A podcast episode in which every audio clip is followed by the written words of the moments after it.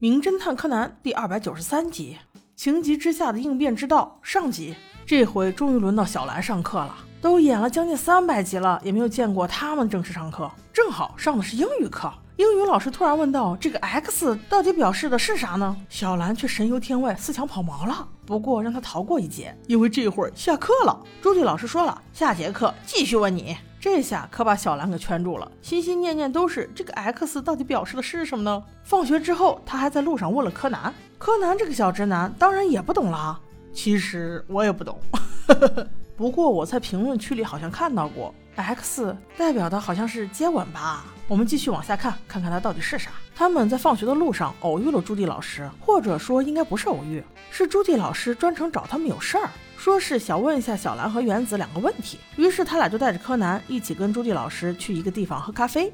老师问他们有没有在公车上遇过什么色狼什么的，原子倒是很坦然地回答道：“当然没有啦，如果要是有，小兰也会用跆拳道打烂他。”几个人聊得正起劲，突然注意到旁边有一个老男人鬼鬼祟祟地拿着电话窃窃私语道：“我我我给你三倍哦不呃四倍的钱，你快过来，把证据和那人的名字交给我。”我保证放了你。挂了电话之后，这人不知道的是，对方却在跟另外一个人说：“瞧，人家可是给了四倍的价钱，谁叫你们摆不平呢？你跟着我也没有用，我手里这信封就是你的证据，你就等着死吧。”这人正准备转身去坐电梯，哪知对方直接恼羞成怒，大庭广众之下直接一刀戳死了他。与此同时，竟然停电了三秒，看来是凶手设计好的。刚一来电，便听见了一声尖利的叫喊。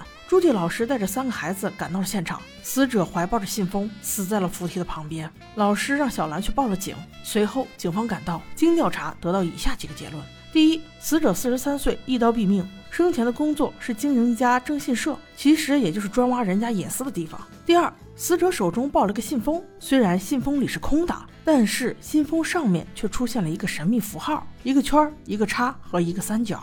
第三就是死者的电话，在三十分钟前他拨打过一个号码，警方立刻拨了过去，竟然是刚才低声说话的那个男人手机响了，警方立刻包围了他，他也秒变怂货，把所有的事情都招了。原来他是一家公司的职员，他们老板发现公司内部有人挪用公款，所以让他去查，这不刚查到。老板的意思是先不要报警，把这人揪出来，看看能不能内部处理再说。岂料他来对接消息的时候，查案子的人竟然被杀了。根据通话内容可以分析出来，凶手也许就是挪用公款的那个人。木木警官又问他：“难道你们完全没有头绪，没有凶手的一点线索吗？”松松先生这会儿也大胆了起来：“啊，也不是，其实我们内部是甄选过的，老板还给我了一份名单，坏人估计就在这五十八个人之中。”他边说边把一个名单递给了木木警官。